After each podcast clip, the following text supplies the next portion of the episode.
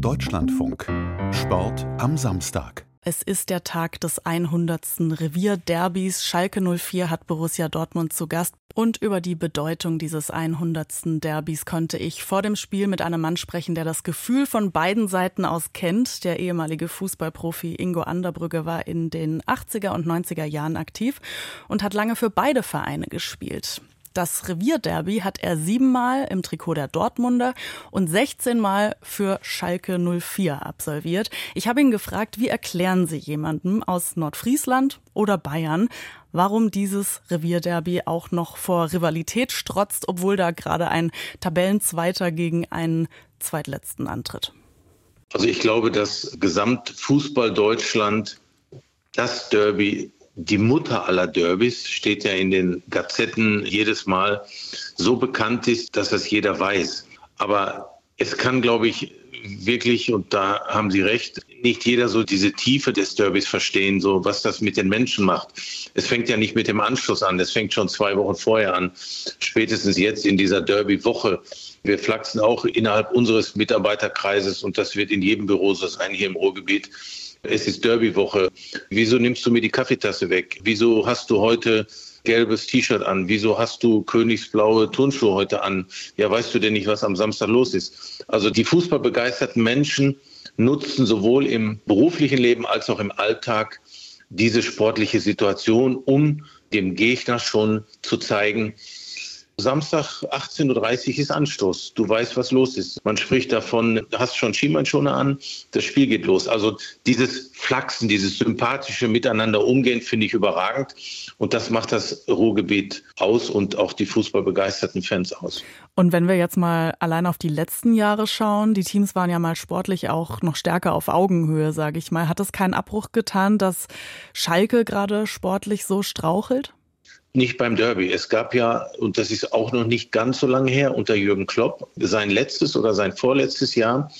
Da war Dortmund ziemlich weit unten und Schalke war auf dem einstelligen Tabellenplatz.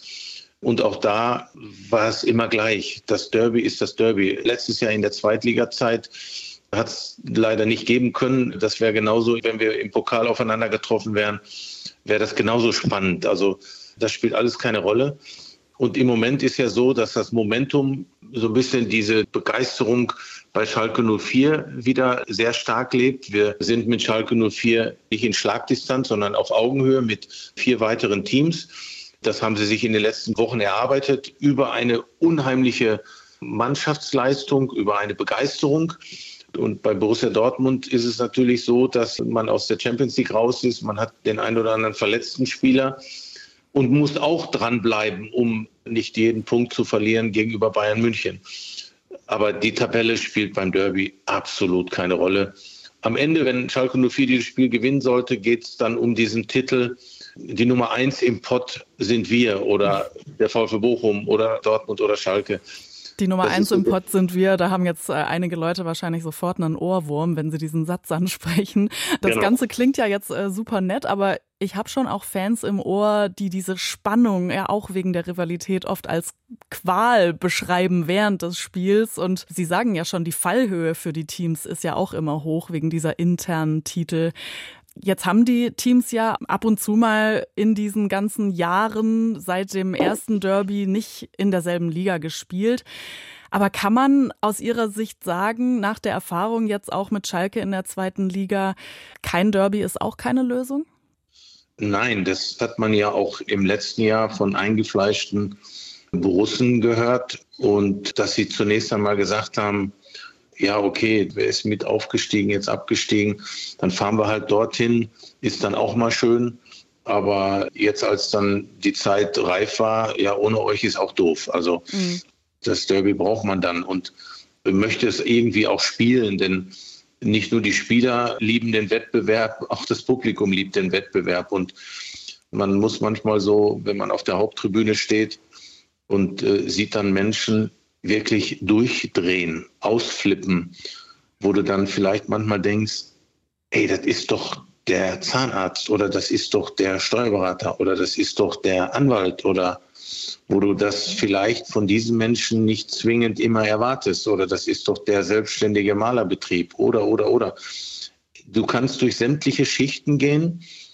Das nimmt die Leute extremst mit und sie laden dort richtig ab. Und ich sage immer, das ist auch gut, wenn man dieses Ventilsport hat, aber haltet die Hände in den Taschen und lasst die Gewalt außen vor, weil das braucht man nicht. Und diese gewalttätigen Fans, die kann auch dann die Zweitligasaison nicht trösten, beziehungsweise sie sagen, ich brauche das nie. Ja. Das ist ja auch die paar Prozent andere Seite der Gesellschaft, leider Gottes. Ja, diese Gewalt ist jetzt auch gerade wieder Thema gewesen, dieses Jahr wieder deutlich geworden mit dem Überfall auf Schalke-Fans vor drei Wochen mit mehreren Schwerverletzten, an dem ja offenbar auch Hooligans aus Dortmund und Essen beteiligt waren.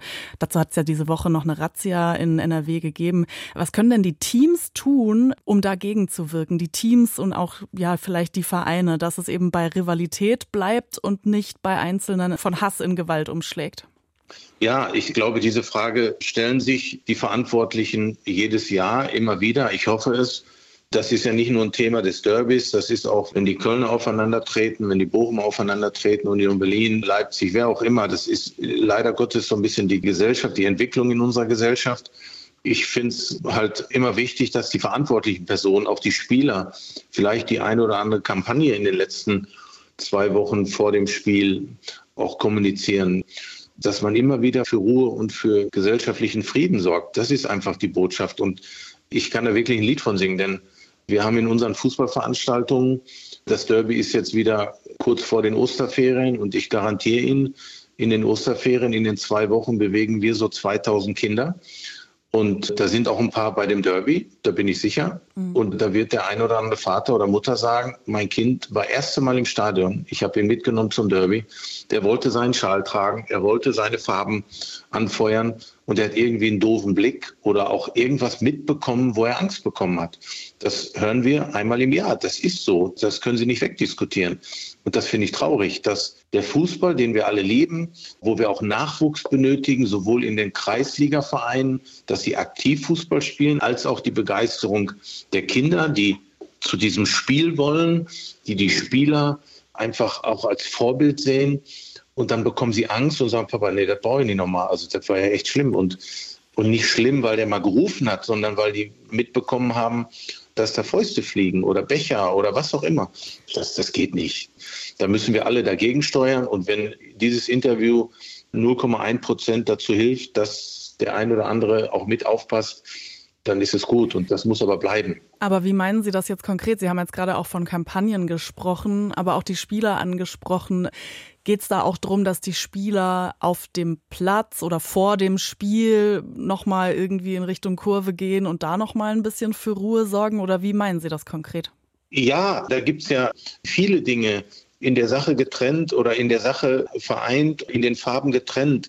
Es gab, und das fand ich dann wieder überragend, als Rudi Assauer verstarb, war bei Borussia Dortmund eine Gedenkminute für ihn. Und er war ja auch Spieler bei Dortmund, so wie ich auch in beiden Lagern gespielt habe. Und für die, die es jetzt nicht wissen, langjähriger Manager bei Schalke. Langjähriger Manager bei Schalke 04 und eigentlich unvorstellbar. Und es war eine Schweigeminute und keiner, aber auch keiner hat in dieser einen Minute einen Ton von sich gegeben. Es wurde nicht gepfiffen, es kam keine Buhrufe. Und da sage ich, das sind Dinge, da möchte ich einfach daran erinnern, dass es dann auch geht. Und dann halt es auch, dass es geht. Und ob die Spieler nochmal in die Kurve gehen, ob die Verantwortlichen um Ruhe bitten und Spieler vielleicht, auch, auch die Spieler, die von weiter weg sind, die kennen das Derby. Natürlich, sie wissen es auch. Sie wissen vielleicht nicht, wie der Einheimische.